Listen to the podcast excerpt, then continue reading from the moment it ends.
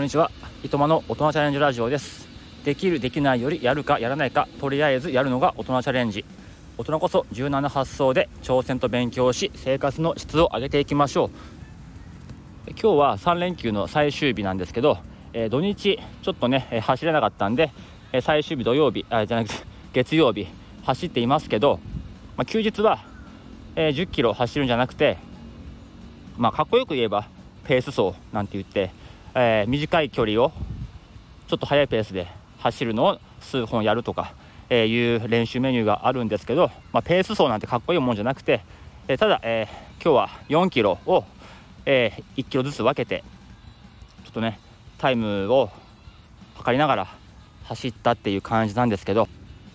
ぱ最近の平日の夕方走るのとこの日中今ね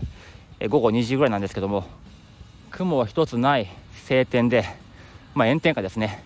そこで走るのも全然違いますね、まあ、普段は1キロ7分ぐらいで走るのが今10キロはね精一杯なんですけども、まあ、今日は1キロ、えー、4.5キロぐらいのペースで走りました。いやこれ10キロマラソンもこのペース持たないですね。まあなかなか壁は高いですね。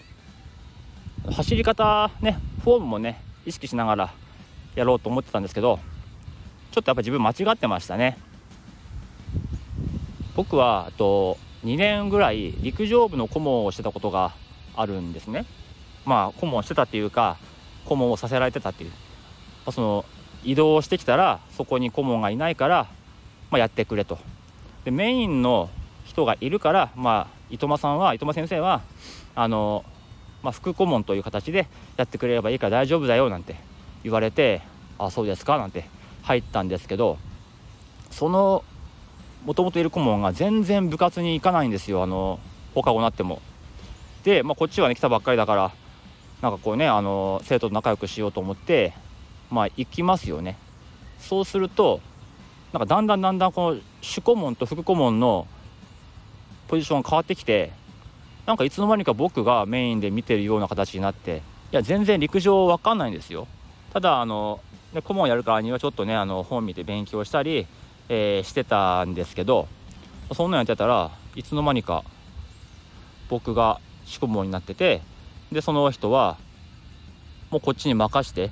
抜けてっちゃったんですよ。でも陸上部の一番嫌なとこってその大会の拘束時間がもうむちゃくちゃ長いんですよ、まあ、集合時間がま8時半とかなんですけどもう種目でやる時間決まってるからリレーっていうのはだいたい午後の3時半から4時ぐらいから始まるんですよ。だからもう一日ずっといなきゃいけないんですよ。その間になんかこう自分の部活の子が出る種目がない場合はもうずっと待ってるんですよ。なんかこう部活でテントがあるんですけどテント持ってって、まあ、そのトラックの周りに貼るんですけどそこのテントでずっと待ってるんですよね。で顧問は顧問で何するかっていうとなんかそれぞれ計測あなたは幅跳びとかあなたは記録とか振り分けられてもうずっとそこにこう軟禁されるんですよ。あれがもうほんと地獄で土日あってで土日あってその翌週もあるみたいな、うん、この夏から秋あとはまあ春。東京都の夢の島競技場ってとこでやるんですけど大体そういうでかい大会ってもう全然夢がないもう僕からすればあのワンピース出てくるインペルダウン。あの絶対に逃げられない牢獄みたいなそんなイメージなんですよ。そこで2年間やっててもうほんと勘弁してくれたことで、まあ、やめたんですけど、まあ、そんなんもあってあの走る時にね前傾姿勢で走ればいいって思ってたんですよ。体重が前に行くかってことで。でもこれ半分当てで半分間違いででずっと最近のランニングではこう前傾姿勢ではあるんだけどよく見たら猫背で下向いて走ってたんですよね。なんかこれ顎を上げて走っちゃいけないみたいな、まあ、そういうのがあったんでまあ逆のことってことで下を向いて走っていました。でも昨日ね図書館で借りた、まあ、初心者のねランニングの本を見たらですね、ま、そうじゃないと。胸を張って、まあ、顎は引くんだけど基本的には前向いてあの胸を前に突き出して背中を反らせてでお尻をこうクッて上げる感じ。で体全体をこう弓のようにしならせる形で走るのが、まあ、理想の形だっていうふうに、えー、書いていました。その格好で立つのは難しいんだけども走る時はその格好が、まあ、こう前に進む力をこう助長するみたいなそんなの書かれてました。でしっかり足で、えー、足で地面を踏みしめてそこから跳ね上がるみたいな。で体を、えー、ひねらせる。上半身をちょっとひねらせてあの手を横に振る、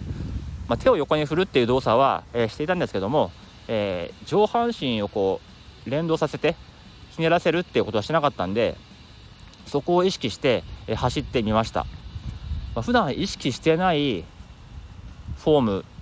でやってますからそういう部位も動かしてますからちょっと疲れました。でも確かに前に進んでる感じはするんですよ。同じ一歩でもこう軽やかに進めてる感じはありました。だからちょっと間違ってたなって。でも間違っていたんだけどもこのフォームを意識しながら走るのがそれでそれで疲れるなってことでまたちょっとね、えー、スタート地点に逆戻りした感じですかね。なんかこう猫背で走ってるとなんかこうせっかくのスピードを殺してしまうっていう風に書いてあったんですけども今までねこう慣れ親しんできたフォームだったんでもう楽っちゃ楽だったわけですよ。でもそれを変えるってことなのでまた一からやり直しかなっていう感じがしてます。ただねあの本読んでよかったなと思いました。なんかこれまでの自分のなんとなくの経験でやってたのが間違いってことに気づいたし実際ね本を読んだことでね間違いに気づきでそれを実践したらやっぱこっちが良かったってことが、えー、実感できたんで、まあ、これはこれでよしとしましょう。あと2ヶ月ありますけども、まあ、この時期に知れてよかったなと。もっと前もっと後から知ったら、ね、手遅れたことがあったかもしれないので、まあ、明日からまた10キロ走って帰るという生活を始めますけど、まあ、この、ね、弓なりに沿らせて走るというフォームでちょっとやってみようかなというふうに思いました。やっぱりね本を読むって大事ですね、うん、本を読んで実践して確認する、